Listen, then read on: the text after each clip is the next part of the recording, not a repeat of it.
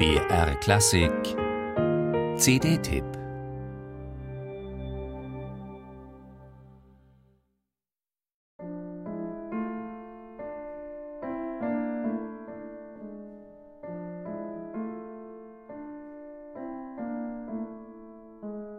Ein hebräisches Lied eröffnet das Finale seiner letzten Klaviersonate.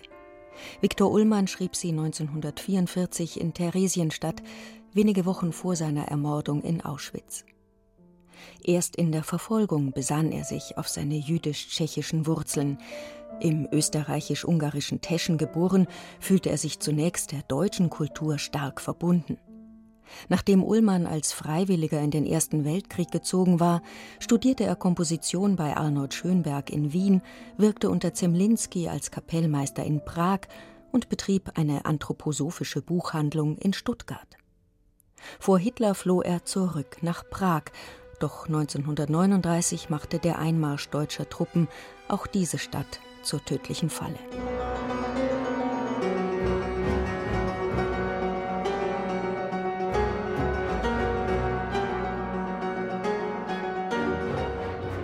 Dem vielschichtigen Klavierkonzert Opus 25 hört man die verzweifelte Entstehungszeit kurz vor der Deportation in den massiven Martellato-Passagen des ersten Satzes genauso an wie im sarkastisch überdrehten Scherzo.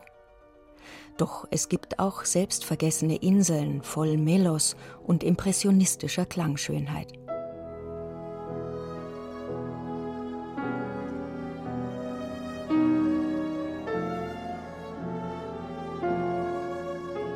Zu betonen ist, dass wir keineswegs bloß klagend an Babylons Flüssen saßen und dass unser Kulturwille unserem Lebenswillen adäquat war.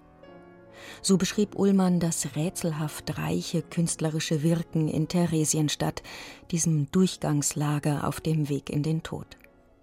Es ging wohl um die Schaffung einer ästhetischen Gegenwelt zum unvorstellbaren menschlichen Leid.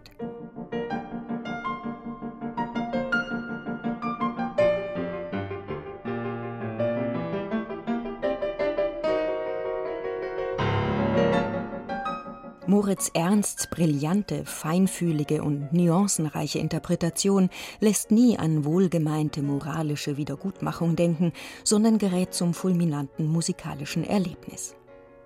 Schließlich war es Viktor Ullmann so wenig wie Pavel Haas oder Hans Krasser in die Wiege gelegt, als Theresienstädter Komponisten zu enden.